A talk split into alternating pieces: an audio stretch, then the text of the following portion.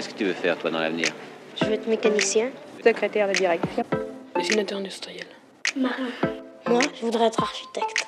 Euh, je voudrais être standardiste parce que j'aime bien les téléphones. Euh, coiffeuse. J'aimerais être caméraman. Hôtesse de l'air. Euh, historien. J'aurais être cuisinier parce que la cuisine ça me plaît. Comme ça on est sûr de manger à sa faim.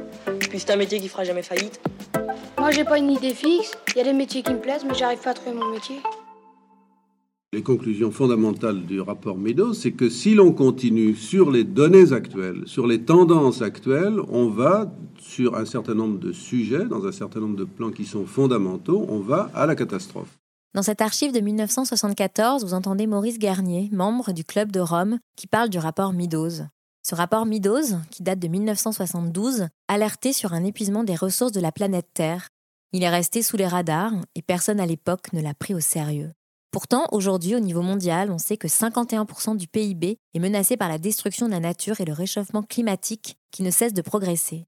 Pour faire face aux conséquences du réchauffement climatique, l'accord de Paris en 2015 sur le climat est signé. Et la France s'est fixé pour objectif d'atteindre la neutralité carbone d'ici à 2050, c'est-à-dire atteindre un équilibre entre les flux annuels d'émissions de gaz à effet de serre et les flux annuels d'absorption de ces gaz pour limiter le déséquilibre climatique. Il y a donc une prise de conscience que nous sommes en train de vivre un changement climatique accéléré. La transformation écologique est donc devenue un enjeu qui touche d'ailleurs 395 millions d'emplois potentiels. Ces chiffres impressionnants ont poussé les entreprises à s'intéresser de près au sujet. En effet, l'impact du réchauffement climatique sur l'ensemble de la chaîne de valeur des entreprises est désormais une réalité. Méthode de travail, métier, business model, risque, dépendance, choix stratégiques. Et c'est tout l'enjeu de la Climate School d'AXA, qui est l'outil qui permet aux directions des ressources humaines et de la RSE de former tous les collaborateurs pour réussir la transformation durable de leur métier. Parce que selon Antoine Poincaré, vice-président de la Climate School d'AXA, qui est l'invité aujourd'hui au micro du podcast, la transformation écologique va être de même nature que la transformation digitale. C'est-à-dire qu'on la regarde pour l'instant de la même manière, en la sous-estimant presque, jusqu'à ce qu'elle bascule et qu'on se rende compte qu'il faut changer l'entreprise de manière fondamentale. Dans cet épisode, nous explorons donc avec Antoine la transformation durable des métiers grâce à des archives INA. Vous découvrirez son quotidien de vice-président de la Climate School d'AXA qui œuvre pour former les salariés et les entreprises à réussir leur transition écologique. Rencontre avec ce jeune VP, anciennement prof de maths, passionné par son métier, convaincu que la transition écologique est devenue le nouveau paradigme et que nous pouvons tous apprendre pour arriver à réduire nos émissions de gaz à effet de serre et tenter d'avoir un impact positif sur l'environnement.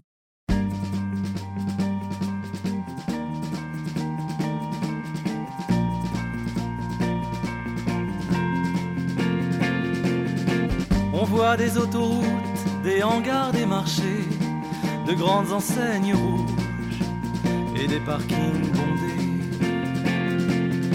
On voit des paysages qui ne ressemblent à rien, qui se ressemblent tous et qui n'ont pas de fin. Rendez-nous la lumière, rendez-nous la beauté. Le monde était si beau et nous l'avons gâché. Rendez-nous la lumière, rendez-nous la beauté. Si le monde était beau, nous l'avons gâché.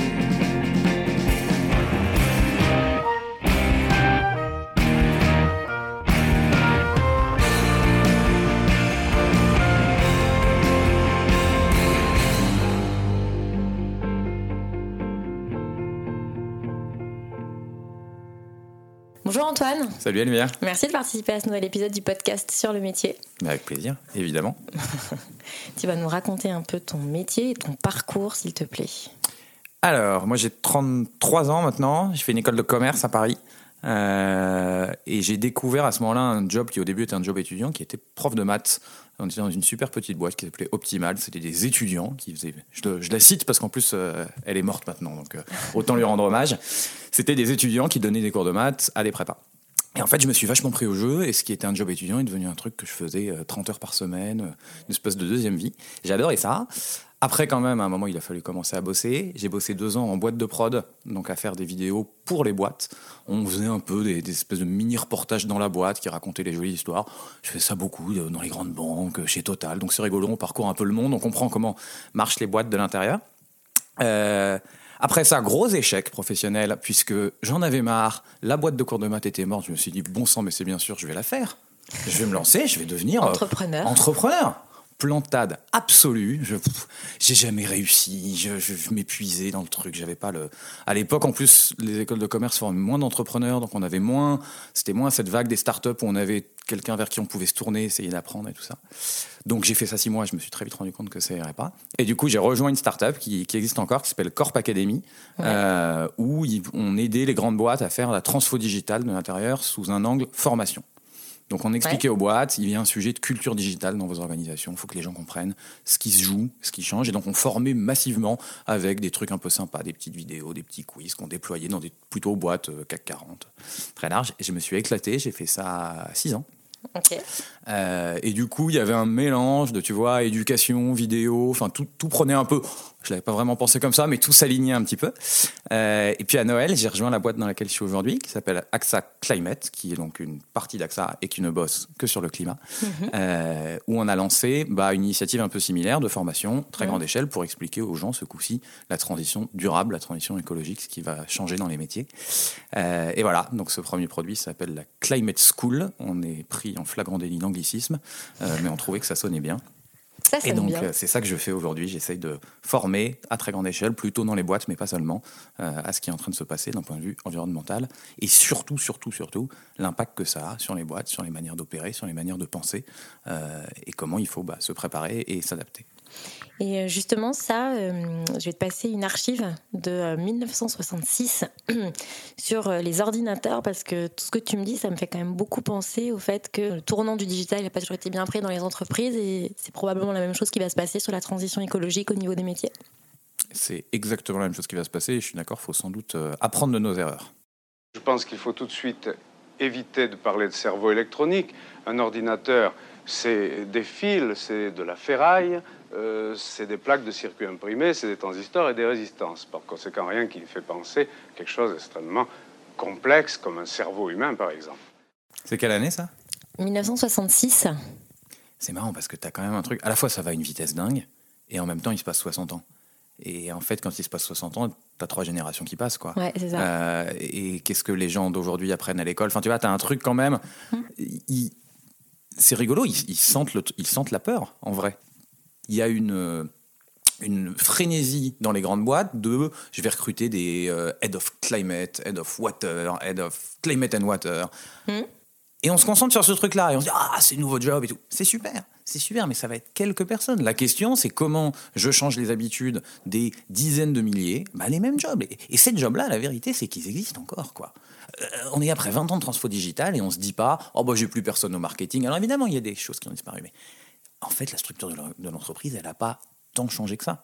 Alors justement, je vais passer une archive qui parle de ça, donc qui parle de la transformation euh, digitale, mais à quel point finalement il y a des emplois qui ont disparu parce que les machines ont permis à ce qu'il y ait plus de productivité, plus de rapidité, mais la tâche, donc euh, les raisons pour lesquelles tu exerces un métier dans une entreprise, la tâche qui t'est conférée, elle peut rester la même, mais elle va devoir être transformée par rapport au digital, donc sur cette archive de 2017, et par rapport à l'environnement et à la transformation écologique dont on va en reparler.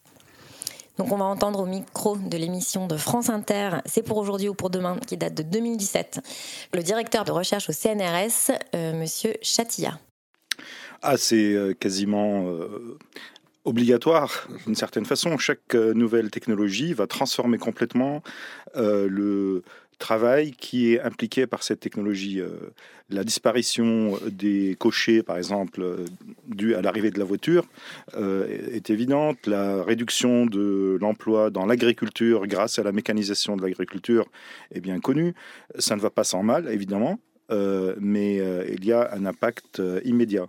Il ne faut pas confondre simplement en- emploi et tâches. Euh, on peut euh, transformer certaines tâches d'un poste de travail, pas nécessairement toutes les tâches d'un poste de travail. Et donc euh, rendre le poste de travail en question plus efficace avec euh, un homme ou une femme euh, derrière, euh, tout en euh, réduisant euh, certaines euh, activités pénibles de cette, de cette tâche. Par exemple, euh, je prends un exemple qui n'a rien à voir, mais euh, quand je dois faire un calcul, je prends ma calculatrice, je fais pas ça à la main. Euh, et euh, j'utilise le résultat ensuite pour euh, euh, développer euh, d'autres euh, équations, etc. Donc, euh, nous-mêmes, au quotidien, on est impacté par le numérique de manière extrêmement directe de ce, de ce fait. Et dans, dans les emplois, c'est exactement pareil.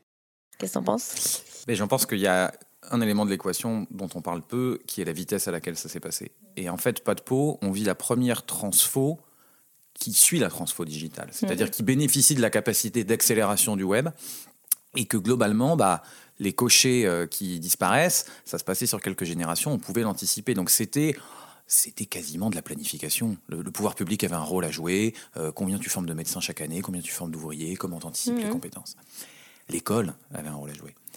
Aujourd'hui, ça va tellement vite que tu as un sujet d'à quelle vitesse on va requalifier des gens. Et, je pense que le système est, pas habitué à encaisser des chocs aussi rapides. Bien sûr, il y a des tâches qui vont rester, mais il y a vraiment des gens qui, s'ils font pas un effort pour s'adapter, vont se retrouver. Et, c'est vrai des gens et c'est vrai des boîtes. Il y a des business models qui vont mourir. Il y a, il y a littéralement des modèles d'affaires qui marcheront plus. Euh, il y a des activités et il y a des jobs. Donc, il y a un sujet de vitesse et je pense qu'on l'a pas encore tout à fait maîtrisé. C'est aussi l'enjeu euh, de AXA Climate? Alors, nous, c'est ce qu'on essaye de faire. En gros, on, donc, on le fait au sein d'AXA, euh, mais c'est un peu étonnant parce qu'on est un programme de formation qui ne parle pas d'assurance, qui ne parle pas de risque, qui ne parle pas de finance. Donc, bon, on parle de science parce qu'on essaye d'avoir bien compris ce qui se passe sur le sujet du changement climatique. Et on va voir des boîtes et on leur dit bah, vous avez 100 000 personnes. Et ces 100 000 personnes, si vous ne commencez pas à les rééquiper en termes de compétences, Mhm. vous allez passer à côté d'un certain nombre de choses. C'est vraiment ça le, le pitch c'est adapter votre boîte et adapter les compétences des gens. Par rapport à cette transition écologique, Exactement. Après, ce qui est intéressant, c'est de se demander pourquoi c'est un acteur comme AXA qui crée ce truc-là. oui, alors pourquoi Euh, justement? Sachant que c'est un assureur aussi, il y a tous les changements, l'impact avec les changements climatiques. Exactement. En gros, quand tu regardes un assureur un peu mondial et grandes boîtes, grands risques comme les AXA, contrairement à un assureur euh, De niche. ouais, exactement, de niche ou euh, très tourné euh, consommateur final. En gros, aujourd'hui, il y a trois sujets santé, cybersécurité, climat. Mm. La cybersécurité, on rentre pas dedans, mais c'est un sujet compliqué, très traité par le marché par ailleurs, très technique. Le climat, c'est un sujet complexe aussi, mais qui a été longtemps, longtemps, longtemps sous le radar. Pour moi, il n'était pas forcément sous le radar. Il y a le rapport Meadows de 1972 qui avait enfin, annoncé quand même qu'il fallait faire attention, que les ressources de la planète, elles n'allaient pas euh, durer euh, indéfiniment. Il n'a quand même pas du tout été entendu. Mais bien sûr qu'il n'a pas été entendu, c'est ce que j'appelle sous le radar. C'est une révolution de la contraction. Le- Oui. Le digital, ça disait on va toujours aller plus loin, on va toujours aller plus vite, ça va toujours. Donc tout le monde était content. Les boîtes voyaient ça comme du revenu Oui, additionnel. ça crée de la productivité. euh, bien Là, on sûr. vit ça comme une révolution de la contraction. Tout d'un coup, on pense la finitude du monde, la finitude des ressources. Alors ça change, moi je trouve, depuis 2018. hein. Enfin, il me semble qu'il y a un tournant vraiment très fort en 2018 euh, où il y a une prise de conscience, même au niveau de la société, au niveau des jeunes. Enfin, on en reparlera, Bah, mais j'ai l'impression que c'est 2018. AXA Climate, ça naît en 2018, donc c'est bien qu'il y ait des choses qui cristallisent Ouais, à un moment. Je pense aussi, moi je suis un peu en retard sur ça. Moi je me rends compte honnêtement plutôt en arrivant dans mon job actuel qu'avant. Donc Toi, après, t'étais pas trop euh, écolo, quoi. Enfin, enfin, initiative citoyenne, je veux dire. Exactement, j'étais très très loin de ce monde-là. Euh, je- ouais. Je- en fait, je m'y suis passionné en arrivant dans le job. Quoi. à un moment, ouais. tu commences à lire des trucs, tu dis oula, ah ouais, quand même. Et Euh, alors, ça a changé des choses dans, ton quotidien? Ouais, t'essayes. Alors, euh, je prends encore sans doute euh, trop l'avion pour partir en vacances, mais c'est des choses qui vont changer. Il y a un truc qui m'a frappé sur la nourriture, où du coup je m'adapte, qui est rigolo, qui est sur l'empreinte carbone de viande versus pas viande. Essentiellement bœuf. Il y a un vrai sujet bœuf en réalité. Et euh, bœuf et mouton, les ruminants. Bon. Euh, quand tu regardes l'empreinte carbone de, euh, d'une, d'une portion de nourriture, si le bœuf est à 60, le poulet est à peu près à 6 Mhm. et les légumineux sont à peu près à 1. Bon. Euh, ça veut quand même dire que tu as des ratios de 1 à 60. Des ratios de 1 à 60 sur une portion de nourriture, ça veut dire que quand quelqu'un mange une fois, quelqu'un d'autre peut, avec la même empreinte carbone, manger 60 fois, c'est-à-dire pendant un mois.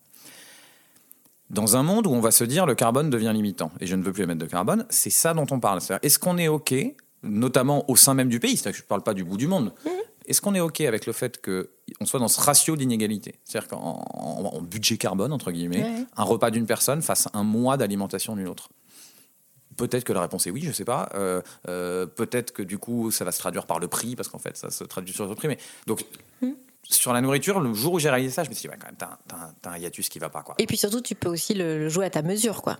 Tu peux participer comme ça.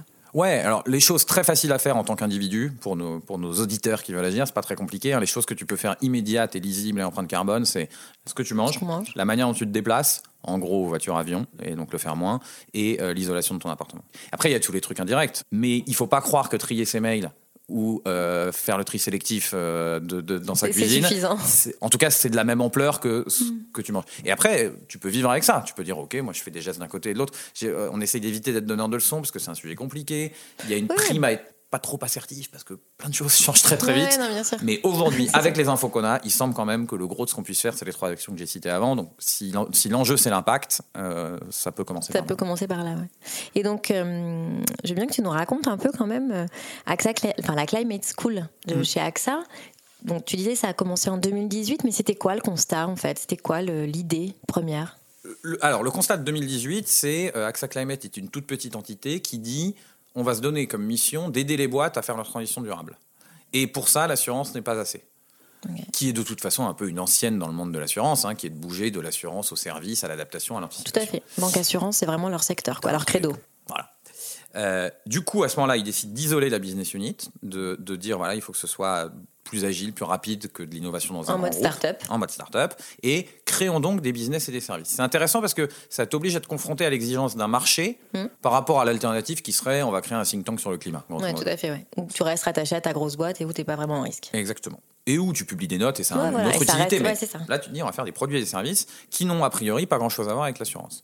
Et donc, on commence à créer des activités de conseil hein, en adaptation au changement climatique. Donc là, c'est des boîtes qui nous disent, j'ai j'ai 1000 sites dans le monde, lesquels vont être le plus touchés dans 10 ans, dans 20 ans, dans 30 ans, selon quel scénario, comment je m'adapte, comment j'anticipe. Mhm. Euh, on a commencé à faire des choses autour de la surveillance par satellite qui permettait de faire de l'alerting de nos clients au bon moment. Donc un truc très très fin qui dit attention, il y a de la pluie qui arrive sur ton site euh, près de Dhaka au Bangladesh. Euh, bah, selon que tu es en haut d'une colline ou pas, c'est pas le même impact pour toi. Donc est-ce que l'usine est obligée de fermer ou pas en fonction de la survenue d'une catastrophe naturelle? On va chercher des, des business models comme ça là-dedans.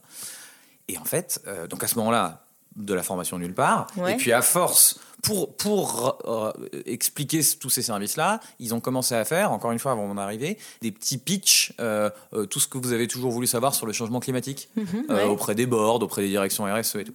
Et puis en fait, ils se sont rendus compte de l'impact de ces trucs-là, du déficit de compréhension et de connaissances qu'il y avait dans les boîtes. Et de formation, donc. Et du coup, tu te dis, attends, c'est un sujet important, d'une part. C'est un sujet compliqué. Si c'est important et compliqué, bah, il y a de la place pour des profs, quoi. Si- si je te Pour de la formation, Et ouais. donc pour de la formation. Et du coup, c'est ça le, le point de départ. Euh, et donc ça, ça se crée courant 2000... Enfin, cette idée-là, elle émerge courant 2020. Ouais. Euh, il commence à travailler un peu. Moi, j'arrive tout début 2021. Ouais. Euh, pour le coup, j'ai de la chance, je savais un peu comment ça marchait. euh, Ouais. J'avais un peu fait ça pendant quelques années, donc on, a- on a pu aller très très vite. Euh, on a tourné ça en plein confinement, euh, avec en plus un présentateur anglais. Donc j'aime autant te dire qu'à l'époque, faire venir en plein Covid un anglais à Paris, c'était grosse ingénierie. Et on a commencé à commercialiser en avril, euh, voilà, en parlant à des, des directions RSE, souvent dans les grandes boîtes. Et on a de la chance. parce qu'en gros, c'était un, un sujet qui était peu ou pas traité, il va l'être de plus en plus, mais il y avait de la formation très haut de la pyramide, disons. Ouais, dans les top management. voilà, on envoyait. Il y a RL, ouais. qui fait un super truc. Il y a les mines à Paris qui, qui sont aussi sur ce sujet-là. Il y avait des choses un peu plus euh, générées par les gens eux-mêmes. Il y a ces super ateliers qui s'appellent la fresque du climat, Ouais, euh, où en trois heures, on comprend les grands enjeux du changement climatique, alors essentiellement scientifiques, qui commençaient à démarrer dans les boîtes sur base de collaborateurs engagés qui faisaient ça. Mmh. Euh, mais c'est paquet de 10 par paquet de 10, entre guillemets, euh, cette, cette, cette sensibilisation qu'elle se fait. Et donc, il n'y avait pas l'espèce de pendant digital euh, qui permettait de parler tout d'un coup à 100 000 personnes Mhm. et qui se pensait très complémentaire de ce genre d'atelier. Euh, et donc, c'est ça qu'on a créé. Donc, on a eu de la chance. Et aujourd'hui, on a un peu plus d'un million d'utilisateurs, une quinzaine de boîtes dans le monde clientes, euh, bientôt plus. Donc, on sent qu'il y a un besoin. On essaye de le traiter le mieux possible. Et puis, il y a surtout des besoins pour des années à venir, parce qu'une fois qu'on aura sensibilisé, il va falloir former pour le coup dans le dur euh, sur ce que ça veut dire, les nouvelles compétences que tu dois acquérir. C'est quoi un comptable demain à l'heure du durable? Ouais, c'est ça. C'est quoi un acheteur? C'est quoi un informaticien?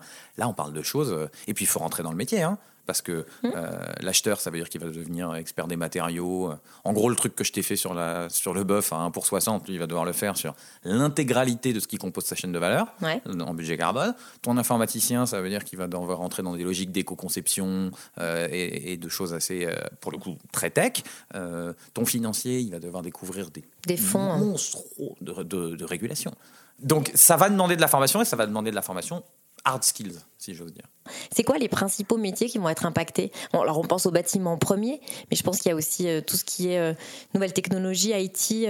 En vrai, quasiment tous les métiers vont être touchés. Nous, puisqu'on essaye de parler à l'ensemble des boîtes, nous, ce qu'on produit sur étagère, entre guillemets, il faut que ce soit pertinent pour toutes les boîtes Mhm. du monde, presque. Ouais. Donc, on a commencé par ce qui nous semblait le plus attaquable, qui était en fait les fonctions, enfin le plus commun à toutes ces boîtes, c'est en fait les fonctions support. Ok. C'est-à-dire, tu- donc on a traité les départements juridiques, financiers, les RH, les achats euh, et la finance. C'est ça aujourd'hui les métiers qu'on a traités. Ok. Et donc la manière dont on les traite, c'est un peu toujours la même. C'est on dit bon, il y a un enjeu dans ton métier, pourquoi? Déjà, ça c'est pas toujours Bah évident. oui, c'est pas toujours évident, non, mais tout à fait. Alors pourquoi? Et pourquoi ben, il y a pour- un enjeu pour le juriste? eh ben, ça dépend. Enjeu pour le juriste, pour le coup, risque de la boîte. De plus en plus de procès commencent à émerger. Vous saviez pour le changement climatique, vous n'avez rien fait. Euh, Il y avait une loi qui disait que. Et puis il y a le RSE maintenant qui est une obligation euh, légale pour les entreprises. Absolument, donc elles sont obligées de reporter beaucoup. Mais donc, Mm. juridique, la question c'est euh, mon métier, c'est de voir des risques et décider de me dérisquer ou pas. Il y a un nouveau risque. Bon. Euh, achat, l'enjeu, il est tout à fait différent. C'est que dans la manière de faire l'empreinte carbone, tout d'un coup, on dit une boîte n'est plus seulement responsable des émissions en direct qu'elle a en ayant un immeuble. Elle est responsable de l'ensemble des émissions de l'utilisation de son produit, mais aussi de ses fournisseurs. Et donc, du coup, on l'incite à acheter chez des fournisseurs plutôt plus green. Bah, du coup, ça c'est quand même très embêtant, pardon, mais avant, euh, les acheteurs ils regardaient que en euros, et là, tout d'un coup, c'est la responsabilité étendue de l'entreprise. Donc, il va falloir rebosser, il va falloir mieux comprendre ses fournisseurs à l'aune de ça. Et ça, tu l'as beaucoup euh, dans, le, dans la mode? Tu l'as énormément dans la mode, euh, et notamment dans le luxe, qui Ouais. euh, est sur des gros enjeux de traçabilité. Euh, et c'est intéressant le luxe. Le luxe, c'est des acteurs qui ont évidemment un impact climat en carbone, mais qui ont surtout une- un gros sujet biodiversité. Ouais. Puisque toutes les matières premières euh, leur viennent de ce monde-là. Euh, et donc se pose la question de la durabilité de ces matériaux. Est-ce qu'il faut anticiper demain un monde sans cuir parce que tu te dis que tu as moins de vaches Ouais. ou pas? Euh, Donc tu as, tout ce Ouais. sujet-là qui se pose.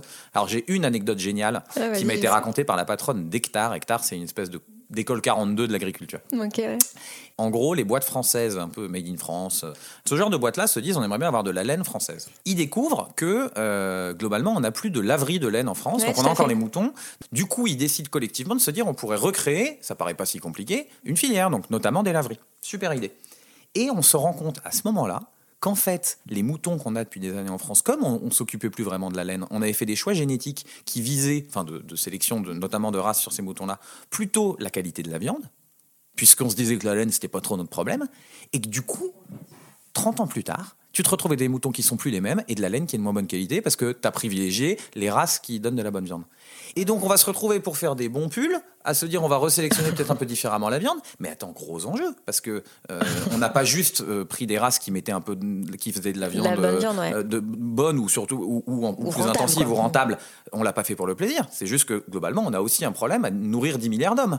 Vraie grosse question. Donc à nouveau, ça va être tout le temps un sujet de compromis. Quoi. On ne pourra pas regarder que le carbone, sinon on va faire des bêtises, type l'alimentation. Ouais. Euh, on ne pourra pas regarder que la biodiversité, on ne pourra pas regarder que les ressources. Il faut le comprendre le truc de manière Ouais, un peu systémique. Et en vrai, c'est pour ça que c'est intéressant de se plonger dedans, et c'est pour ça que tu mets le doigt dedans. Et, Ouais, c'est sans fin. et c'est sans fin. Tu veux lire de plus en plus de trucs, tu veux comprendre, ça se traduit par filière, par métier, ainsi de suite. C'est pour ça que c'est un sujet absolument génial.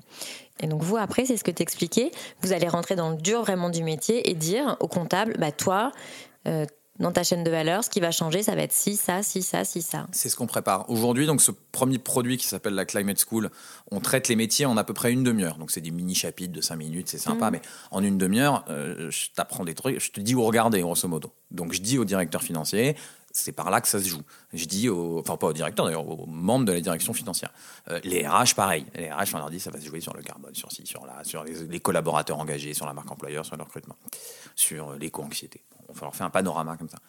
L'étape d'après, c'est de commencer à faire des formations plus longues, euh, probablement d'une dizaine d'heures, probablement en partenariat avec des acteurs du monde académique, pour Mhm. dire, OK, bah maintenant, c'est quoi un acheteur durable C'est quoi un RH durable? Je te prends des gens qui ont un set de compétences et je leur en adjoins une nouvelle, bah, qui est la version green de leur métier. Euh, et, et ça, c'est un gros boulot, euh, c'est titanesque. Donc on, on s'y met, on démarre. Euh, et c'est un de nos gros objectifs de l'année prochaine, en complément de ces grandes démarches d'acculturation qu'on fait déjà. Mais ça implique un peu de vision quand même, de prédiction et de vision. Ça implique pas mal de vision. Aujourd'hui, les petits modules d'une demi-heure, il y a beaucoup de prospectives. Mhm. On dit voilà, c'est c'est quoi l'enjeu en RH aujourd'hui? Bon, une fois qu'on a dit ça, on dit eh ben, je vais vous raconter une journée dans la vie d'un RH en 2030. Alors vas-y, t'as. Ah, alors, tu dans les pourrais dire trucs- ou pas Bah, dans, les, dans les Dans les grandes lignes. Alors dans les trucs rigolos, t'as- donc on le fait dans une journée, donc on fait un peu une fausse Oui, journée. hein. Euh, on imagine un monde où euh, entretien d'embauche, il est évident que comme aujourd'hui, tu as un test d'anglais, et un test de personnalité, tu as une espèce de test de culture climat de ton collaborateur. Mhm. Et qu'à l'inverse, s'il n'est pas assez bon, eh ben, c'est le RH qui va pouvoir dire euh, bah non, euh, nous on a des objectifs très très Ouais, donc, il nous faut des gens qui comprennent, parce que Mhm. des gens qui comprennent pas, c'est comme quelqu'un qui ne ouais. sait pas parler anglais. Ouais. On imagine Ah, un ça devient monde une compétence, quoi. ça devient une compétence euh, et donc euh, on, peut, on sera presque peut-être amené à demander l'empreinte carbone des gens. Enfin, tu vois, tu as un truc comme ça. T'as ça.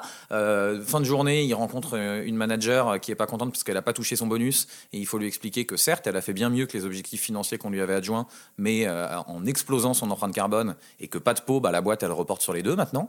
Donc il y a des objectifs carbone Ouais, dont ton bonus elle l'a pas. Et- voilà. Euh, Qu'est-ce qu'on a d'autre dans la journée rigolo? Alors, tu as un enjeu euh, qui est euh, super, on part tous en séminaire pour fêter euh, la fin d'année, je sais pas quoi, et, et on part en avion. Ouais, mais et là, là, tu as 10% des collabs qui disent, non, je veux pas. Je veux pas. Tu fais quoi quand t'es RH Parce que le débat, c'est même pas t'es pour, t'es contre, Hmm. mais t'es RH, t'as besoin d'un process, quoi. Il dit quoi le papier sur. Ouais, c'est euh, tu vois, quand C'est elle quoi vire, dit non, je veux pas prendre l'avion. Ouais, c'est quoi l'alternative? C'est le train? C'est grave, c'est pas grave. On est obligé de choisir une destination où on peut aller en train, on machin. Et, et quand tu es à l'échelle mondiale en plus, Bah, bien va se poser la question des pays. Mm. C'est-à-dire, tu vas peut-être pas le même jour passer le même process en France, en Allemagne, en Mm. Chine, au Japon. Donc, bah, c'est ça. La jour... Donc on, voilà, on se le fait dans, dans- dans le format journée. Et derrière, on revient aujourd'hui. On dit voilà, ce monde en 2030 qui demande un peu de vision, un peu de prospective. Et il faut assumer qu'on sera peut-être pas toujours euh, Très juste, mais. pixel bon. perfect, mais bon, c'est la vie. Euh, on dit, ok, et si on va vers ça, plus ou moins quand même, Mhm. et ben comment on commence à s'adapter aujourd'hui? C'est quoi les enjeux sur le recrutement, euh, sur l'anticipation des compétences nécessaires pour un RH, sur l'engagement des collaborateurs qui sont là, comment tu collabores avec, euh, avec tes collaborateurs engagés justement, euh, sur l'empreinte carbone de ton propre service, euh, service en ligne, des choses comme, enfin, digitalisation des process, des choses comme ça. Mhm. Et dernier truc très important pour les RH, conditions de travail de tes salariés. Une vague de chaleur. Il y a les premières boîtes aux États-Unis qui commencent à mettre en place des climate leave, de même que tu as des sick leave.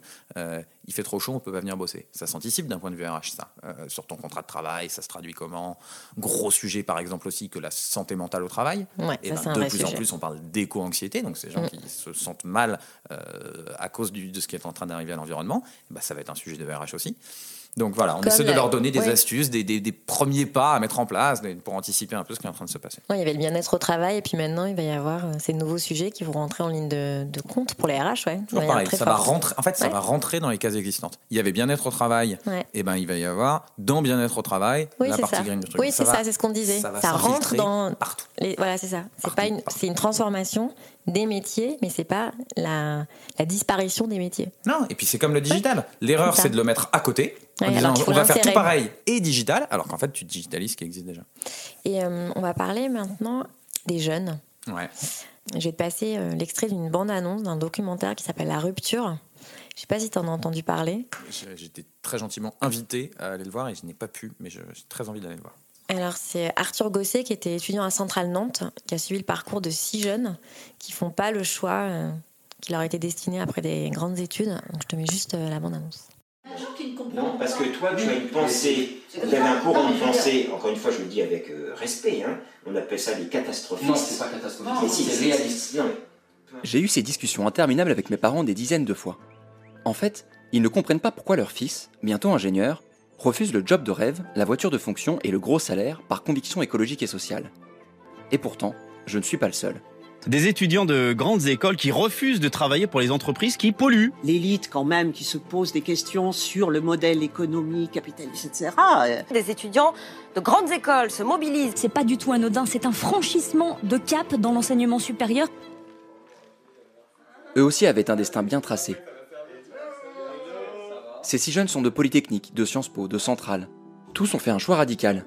Renoncer à l'avenir qu'on leur promettait pour une vie qu'ils jugent plus compatible avec les enjeux environnementaux et sociétaux. Ce film les suit dans leur rupture avec la voie classique proposée par les grandes écoles et dans l'écriture de leur propre histoire. Bonjour madame, vous êtes de Saint-Brieuc? Non. Je tire dessus. C'est pas comme la blette. Voilà. Ah ouais. Vous avez deux minutes pour euh, répondre à des questions? Oui. Bon, bah super. Il n'y a pas l'eau chaude partout, il y a l'eau chaude que dans ces euh, deux douches-là et il n'y a pas beaucoup d'eau chaude. Ils incarnent selon moi ce phénomène sociétal et j'ai pu les suivre dans leur intimité. Je pense pas re-rentrer dans le système un jour, quoi. Ils sont censés s'organiser ensemble, savoir ce qu'ils font, sauf qu'ils sont pas capables de le faire, donc... euh, Je suis en train de me rendre compte qu'il y a plein de choses que j'ai pas pris en compte et que, genre, ce projet, c'est trop difficile. Vous verrez, c'est un film qui sort des codes. Je l'ai fait avec mon cœur, et j'espère qu'il vous permettra de comprendre ce qu'il se passe dans la tête de notre génération lorsque nous tournons le dos aux banques et aux grandes industries. Donc c'est un documentaire qui est sorti en septembre euh, 2021. Euh, moi, quand j'ai vu ça, ça m'a fait penser euh, beaucoup, beaucoup à 2018. On en a parlé au début. Il y avait eu le manifeste étudiant pour un réveil écologique qui avait été signé par 33 000 étudiants. Donc, euh, et ces jeunes, en fait, ils refusent de travailler pour des sociétés qui ne placent pas les questions écologiques au cœur de leur stratégie. Euh, Est-ce que ça répond aussi un peu à ça, la Climate School d'AXA? Oui, ça part de la même intention, c'est-à-dire les boîtes font face à ce défi-là, elles voient bien qu'elles ont plus de mal à recruter, et, et- et donc elles prennent ce virage-là, je l'espère, avec le plus de, de bonne foi possible, de nécessité de s'adapter, donc de former leurs collaborateurs. Ça répond à un autre truc et qu'on entend au tout début de la bande-annonce, c'est que on peut regarder le prisme sous l'angle marché du travail, recrutement des talents, mais au début, on entend le, le personnage principal euh, s'engueuler, ce qu'il faut dire les choses avec ses parents. C'est un sujet conflictuel. Alors, dans les familles, euh, chacun fait ce qu'il veut. Dans les boîtes, il y a une question de faire en sorte que les gens parlent le même langage. Et du coup, c'est un peu, c'est un peu ça aussi, Climate School. C'est l'idée de se dire, euh, on va pas faire. Enfin, il existe des boîtes dans lesquelles les gens vont aller travailler. Il faut qu'ils parlent un tout petit peu le même langage et qu'ils comprennent la différence entre catastrophiste et réaliste, qu'ils aient quand même deux trois éléments de langage sur euh, ce que peut faire la technologie ou pas, la nécessité de sobriété ou pas. Euh, voilà, c'est ça qu'on essaie de faire, c'est donner un peu un langage commun à ces gens-là parce que bah, va falloir qu'ils se parlent. Euh, et et c'est là qu'elle est bien cette bande-annonce. Elle touche à plein de trucs. Euh, elle touche au rapport conflictuel, Interfamiliaux, interfamiliaux même au niveau de la société. même. la- de la société. Et donc des effets de génération. Elle touche effectivement sur euh, ces talents qui décident de plus rejoindre les boîtes. Est-ce que les boîtes s'adaptent? Est-ce qu'en fait ces gens-là vont créer des, des boîtes eux-mêmes alternatives, concurrentes? ouais. Mais on peut pas s'interroger là-dessus sans se poser la question des gens qui ne sont pas ces gens d'école de commerce qui refusent des jobs de cadre très bien payés, c'est-à-dire des gens qui sont déjà dans l'emploi aujourd'hui. Mais quand tu es en poste déjà, que tu as 40, 50 ans, comment tu les accompagnes, ces gens-là Qui peuvent être très réfractaires au changement en plus. hein? Le fait dont on parle là, en réalité, il est sociologique. Mm. C'est-à-dire les gens sortis des grandes écoles euh, qui de toute façon trouveront un emploi ou sont réinventés leur univers. Ils peuvent se permettre. Ils peuvent se le permettre. Et à côté de ça, il y a une réalité qui, à mon avis, est plus politique Du marché aussi. du marché et qui, non, mais donc qui est comment on fait à l'échelle d'un État bah, pour la faire cette transition, qui n'est pas table rase et on recommence à zéro, qui est effectivement ce que tu décris, c'est-à-dire l'accompagnement de gens qui ont encore 20 ans à bosser euh, et qui ont pris des habitudes et qui ne se sont pas posé ces questions-là, est-ce qu'ils doivent se les poser? Mhm. Enfin, donc c'est c'est juste ça que je veux dire, c'est que c'est un sujet compliqué, que l'entreprise n'est évidemment pas la seule réponse. Il y a des choses qui vont se jouer en dehors de l'entreprise et qui vont se jouer à des niveaux politiques. Euh, mais donc oui, tout ça répond évidemment de la même vague. C'est ça qu'on essaie de faire. Et donc comment on fait avec ces gens-là? Alors le truc extraordinaire, c'est qu'il y a aussi, et ça on le voit dans les boîtes, dans les familles et tout, des gens qu'on pourrait, si on le regarde vite, qualifier de un peu boomer, 40-50 ans, et qui en fait euh, prennent le sujet. C'est horrible, je dis un peu boomer, 40-50 ans, et je me rends compte que je suis plus si loin de ça de les avoir un jour. un peu plus vieux, tu sais, je crois. Mais non, t'as- donc t'as raison. Boomer, en tout cas, des gens dont on pourrait se dire ils sont du monde d'avant et ils s'en Ouais. fichent, et ben c'est pas vrai. Non, il y a prennent. des quadrats, des quinquas, des, des- des- Ouais. des gens à la retraite qui disent mais quelle planète on va laisser à nos enfants? Enfin, c'est ça qui est intéressant, c'est que c'est tellement émotionnel comme sujet qu'il y a des gens qui sont très très demandeurs de bouger, et là tu leur donnes un- une toute petite pichenette, tu leur dis tiens, on va te former un peu, et, Mm. et ils découvrent le truc. Et justement, c'est sur eux que vous pouvez capitaliser au sein des entreprises. Parce que tu vois, dans le digital, il y avait vraiment toutes ces startups. Et là, ça, va, ça part aussi d'en bas, entre guillemets. Exactement. On essaye de déployer dans les boîtes de manière bottom-up un peu. C'est-à-dire, au lieu de parler à la direction qui va ensuite euh, dérouler son cours, ouais. on, on essaye de, de- bah, de s'appuyer, de faire levier sur cette, vraie énergie qui existe dans les boîtes, ces collectifs de collaborateurs engagés. Il y en a chez AXA, il y en a chez Michelin, il y en a au BCG, il y en a partout. Ils se sont même réunis. C'est une super asso qui s'appelle Les Collectifs. Donc, c'est la somme de tous les collectifs. Euh, donc, ouais, bien sûr, on s'appuie sur ces gens-là. euh, et et c'est ça qui fait que c'est quand même. Il y a quand même une énergie plus forte dans cette transition environnementale là quand on. Parce que en gros, moi, mon métier, c'est de former en ligne. Le gros défi de la formation en ligne, c'est l'engagement des collaborateurs. C'est-à-dire que personne se lève ce mat- le matin en se disant super, je vais aller faire un e-learning. Donc, euh, faut comprendre pourquoi on y va, faut comprendre pourquoi on lit, et à la limite qu'il fasse chez moi ou pas chez moi, je m'en fiche, mais faut comprendre pourquoi on lit des choses, pourquoi on y passe du temps. Et euh, le digital, c'était quand même essentiellement le problème de la boîte. Ouais. La boîte elle avait envie de se digitaliser, et puis les collabs, ils faisaient un peu à marche forcée. Alors ils se posaient la question de leur emploi derrière, mais l'environnement, c'est à la fois mon problème et le problème de la boîte. Et ça, ça crée une dynamique qui n'est pas la même. Et donc, du coup, il y a cette énergie, il y a cette viralité, il y a euh, ce- ce- ce- cette personne qui va aller dire à son ou sa collègue tu devrais regarder ça quand même, c'est intéressant. Mhm. On peut jouer cet aspect de viralité qu'on ne pouvait pas du tout jouer sur des sujets qui manquaient d'âme, comme, comme la transfo digitale. Ouais, parce que c'est l'idée de l'appropriation euh, personnelle en fait du sujet et l'impact que tu peux avoir dans ta vie et dans le futur pour tes enfants. Alors, te passer une euh, vieille archive de 1977 où c'est des enfants justement qui parlent de l'environnement. Est-ce que vous avez peur de l'avenir? L'avenir? Ah si, j'ai beaucoup. Mes grands-parents disent euh, nous on s'en fiche. euh, c'est vous qui allez avoir peur. Parce que là on est en train de. Ça va en décadence et c'est très mauvais. Par exemple, cette bombe atomique, ça pourrait provoquer un tremblement de terre terrible, des raz-de-marée, des choses comme ça. Et puis il y a la pollution aussi. Et ça, c'est un problème très sérieux. Il faut, s'en occuper immédiatement parce que si jamais on ne trouve pas euh, une solution dans les. Ah, je vais être optimiste dans les 150 ans qui viennent, ça va être peut-être beaucoup plus grave que ça ne l'est maintenant parce que ça va être vraiment inquiétant. J'ai un peu peur de l'avenir parce que euh, tout le monde dit que c'est vrai que la pollution, après, ça va devenir épouvantable. Et que Paris, tout le monde dit aussi que dans 10 ans, 15 ans, ça va devenir comme New York, comme, tout, comme les grandes villes d'Amérique. que il faudra s'enfermer chez soi, il faudra pas sortir le soir après 8 heures parce qu'il y aura des cambrioleurs. Mais J'ai peur que Paris devienne une ville euh, très polluée, comme euh, que vraiment, euh, on- à la fin, on portera des masques à gaz. Euh, ce serait horrible. Euh, c'est marrant, donc c'est issu d'une émission euh, on posait euh, de France 2 de 1977 où on posait la question à trois enfants donc est-ce que vous avez peur de l'avenir? Donc euh, le premier en tout cas, euh, il a très très peur de l'avenir, hein. du monde qu'il va laisser. hein. c'est un sujet intrinsèquement positif, euh, le, le maintien de l'environnement et, enfin, tu vois, et, et l'amélioration des écosystèmes et tout ça. Et donc, quand tu le poses à des enfants qui sont pas dans une pensée de mais oui, il faut, mais il faut travailler, mais oui, mais j'ai des contraintes, ils te répondent mais évidemment. C'est-à-dire, Quand tu le regardes froidement, tu te dis ça fait 100 ans au moins qu'on a fait n'importe quoi.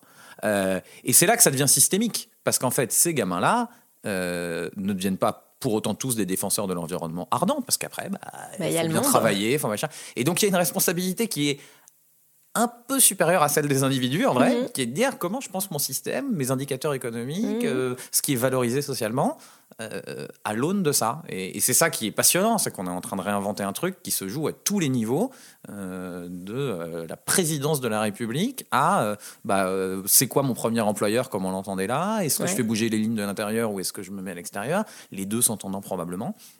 Euh, et puis en parallèle de tout ça, comment je gagne ma vie, quoi. Ouais, aussi, ouais. Ça se joue à tout. Et qu'est-ce que je laisse comme souvenir à mes enfants après? Enfin, voilà, c'est pour ça que c'est passionnant. Il y en a partout.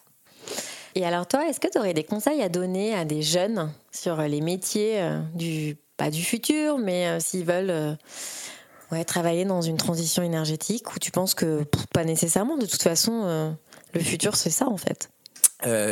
Qu'est-ce que je dirais à un jeune? Déjà, s'il n'a pas fait son choix d'études, moi j'ai fait une école de commerce. Je t'avoue que aujourd'hui j'aurais le choix. Je ferais probablement plus une école d'ingénieur. C'est-à-dire que Ouais. beaucoup de cette modération, quand tu regardes les grands défis, les innovations auxquelles on croit qui pourraient quand même nous aider à faire ce chemin au-delà de la modération, bah, tu te dis que c'est plutôt des problèmes d'ingénieurs que de commerciaux. Si, voilà. Donc, euh, Ouais, ouais, tout à donc fait. il y a un sujet de technicité qui, à mon avis, est intéressant. Euh, et après, euh, euh, après, tout est possible. Il y a, il y a des gens euh, qui. euh, Là, par exemple, dans un de nos modules, on a interrogé un monsieur qui s'appelle Com Perper, qui est le patron de l'environnement pour Microsoft en France, Mhm. et qui raconte comment il était sales, donc commercial chez Microsoft France, et que c'est lui-même qui a un peu redéfini son job Ouais. pour prendre la direction de l'environnement. Donc, euh, ce que je veux dire, c'est qu'il y a des gens en poste qui vont pouvoir transformer leur métier. Euh, Il y a des gens qui vont vouloir bosser là-dedans parce qu'ils sont en sortie d'études et c'est super. En fait, le seul vrai conseil, c'est formez-vous parce que, et blague à part, pas chez moi, on s'en fiche, mais c'est immensément compliqué. Ça va à une vitesse euh, dingue. Donc, passez du temps, lisez des livres, parlez à des gens. Il y a plein de choses super qui sont produites. Il y a probablement plein de choses un peu critiquables aussi qui sont produites. Oui, donc, oui, ayez des un regard critique. Euh, euh, voilà, vraiment, formez-vous parce que c'est pas un petit sujet où on va pouvoir juste se mettre à jour en, en- en une après-midi. Quoi.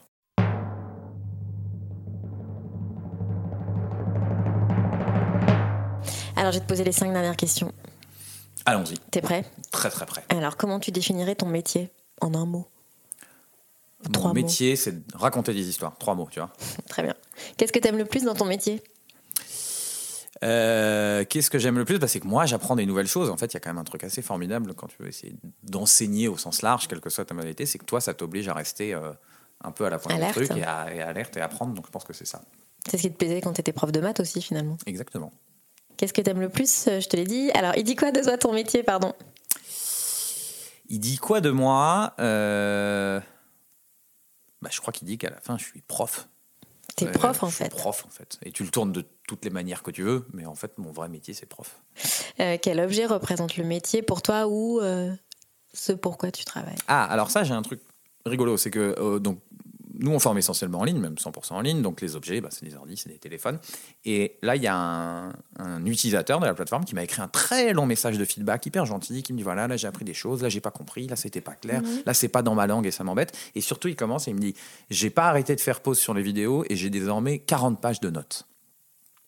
Et c'est marrant parce que moi, en l'occurrence, c'est pas ma manière d'apprendre à moi, je noircis pas du papier et tout ça, mais je pense qu'à la fin, si, si le résultat de tout ça, c'est, donc je sais pas, tu choisiras entre un crayon et une feuille de papier comme objet, mais à la fin, le moment où les gens prennent des notes, écrivent des choses, avant des choses, je trouve qu'il y y a un moment rigolo où ça se réincarne euh, comme le résultat de ton apprentissage et pas seulement comme le cours. Ouais, c'est c'est concret, puis ça reste. Exactement. Et est-ce que tu pourrais faire un autre métier? Je pourrais faire mille autres métiers. euh, la vérité, c'est que j'aurais vraiment pu devenir prof de maths quand tu refais l'histoire. Euh, que, longtemps journaliste, probablement un Oedipe mal réglé, c'est un sujet qui, qui, m'a fait marrer. Euh, ouais, ouais, je pourrais faire plein d'autres métiers. En vrai, il y a plein de choses qui m'amusent dans les boîtes et, voilà. Et, et ça se joue à pas grand chose, ça se joue à une série de rencontres, de machins, à tenter de créer ta boîte, de louper, donc te poser la question 27-28 ans de ce que tu as envie de faire. Ça, c'est assez frappant comme exercice. hein. Le vivre, pas. le vivre pas à 22 ans quand tu sors de ton école. Non, bah, mais- non, on sort à 24-25 ans d'école de commerce. Euh, en fait, à un moment, tu es pris dans une seringue, il y a un sujet qui t'intéresse, tu rencontres des gens, bim bam boum, bah, tu as quand même Ça un peu envie de faire un métier, et puis ça se fait. Voilà. Il se trouve que du coup, dans mon schéma de vie, je me suis retrouvé à 28, sans job, puisque je m'étais dit, allez, j'arrête cette création de boîte absurde. Et en fait, c'est, bah, t'es moins pressé parce que, bon, faut en trouver un, mais si c'est maintenant, si c'est dans deux mois, si t'as en plus la chance d'avoir un tout petit peu d'argent de côté, c'est sympa. Et en fait, c'est assez vertigineux de te dire, mais j'ai envie de quoi vraiment? Oui, parce que finalement, quand on est pris après le bac, euh, un peu, c'est un peu tracé, les études et tout ça, on se pose pas la question vraiment. Et alors, c'était comment, alors, à 28 ans, quand tu t'es dit, mais vertigineux. qu'est-ce que je veux faire? Vertigineux et, euh, et la vérité c'est que j'ai été obligé de décider en trois heures parce que on m'a fait une proposition qui consistait à partir en Afrique pour lancer euh, une activité et je le sentais pas euh, vraiment et du coup quand on me l'a vraiment fait je me suis dit oui mais alors attends là c'est vertigineux j'ai pas de job on m'en propose un qui sur le papier est génial je peux pas dire non à ça si j'ai pas une alternative Un projet. hein. un projet quoi. Et donc en vérité, j'ai trouvé deux startups qui faisaient de l'éducation en ligne, dont celle où je suis allé, Corp Academy. J'ai écrit deux mails. Et en fait, ça se joue sur ça. ça c'est, en tout cas, moi, ça n'a pas été tout d'un coup le fruit d'une espèce de réflexion magique où je me suis dit waouh. Euh, j'ai pris ça et j'ai vécu une super aventure avec des gens super et j'y ai fait six ans et du coup, ça a enchaîné sur le reste. Et, et sans ce job-là, j'aurais pas ce job actuel. Mm. Je crois qu'il faut accepter un peu, euh, un peu de sérempidité là-dedans et un peu d'aléa. ouais. Dernière question. Est-ce que tu as une citation qui fait penser au métier en lien avec ton métier ou quelque chose que Ouais. tu aimerais Alors, je suis pas un mec très citation, mais il y a un truc que j'aime bien qui est complètement apocryphe, je sais plus qui l'a dit. Euh, tu prends, c'est sur un peu la transfo des métiers, Mm. tu prends un chirurgien de, du 19e siècle, euh, tu le mets dans, une, dans un bloc opératoire aujourd'hui, il ne sait absolument rien faire. Il est probable qu'il tue son patient très vite. Tu prends un militaire du 19e siècle, tu le mets sur un théâtre de guerre aujourd'hui, il meurt très vite également. Tu prends un prof du 18e siècle, tu le mets dans une salle de classe, il s'assoit et il fait son cours. Et la vérité, c'est que ça n'aura pas beaucoup changé. Tu vois comme il y a un truc commun. Et du coup, c'est à la fois beau et un défi. C'est beau parce qu'il y a une forme de de ouais De pérennité, de pérennité, constance. exactement. Le- le- enseigner, bah, ça persévère dans l'être. C'est un peu toujours le métier, le même métier quand même. Et en même temps, c'est un défi parce qu'à l'heure où la durée de vie des compétences se réduit considérablement et à l'heure de cette grande accélération, on voit bien tous intrinsèquement que globalement, euh, avant, on pouvait apprendre un truc à l'école, le faire pendant 40 ans, et qu'aujourd'hui, ça va changer plus vite. Euh, donc globalement, il va falloir plus souvent apprendre. et donc les profs eux-mêmes vont devoir être capables de transmettre des nouvelles informations euh, beaucoup plus vite qu'avant. Et ça, je pense que c'est un gros défi du métier. Et on, je trouve qu'on le sent bien avec ce parallèle de chirurgien et, et, et militaire. J'aurais aimé inventer ça et je sais plus où je l'ai entendu. Ouais, je chercherai. Merci beaucoup Antoine. Merci Elvia. À bientôt. Mona Lisa sits on a chair rust. Says she wants to quit, but can't betray the dust. Come back, world. Or are you already gone?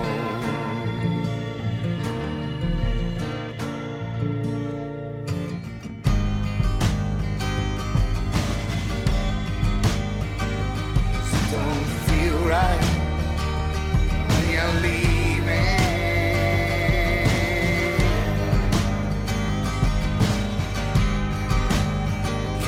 Ride a satellite and start receiving? Well, it's only in your mind to make it. Take a look around if you break it. Can't get off the ground, it's a lot like loving. Everyone's a hypocrite, the promise. Something hard to find to make it. Leave this world behind if you break it. Can't get off the ground, it's a lot like running from anything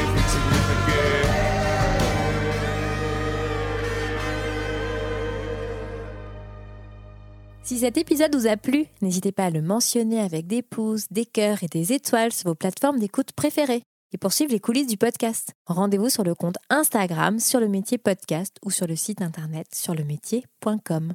Un grand merci à Lina pour son aide précieuse et au monteur Stéphane Huguet qui a mis en musique cet épisode.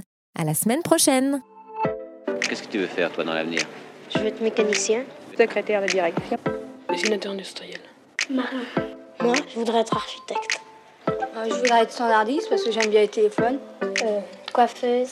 Moi, j'aimerais être caméraman. Hôtesse de l'air. Euh, historien. J'aurais être cuisinier parce que la cuisine ça me plaît. Comme ça on est sûr de manger à sa faim. Puis c'est un métier qui fera jamais faillite. Moi, j'ai pas une idée fixe. Il y a des métiers qui me plaisent, mais j'arrive pas à trouver mon métier.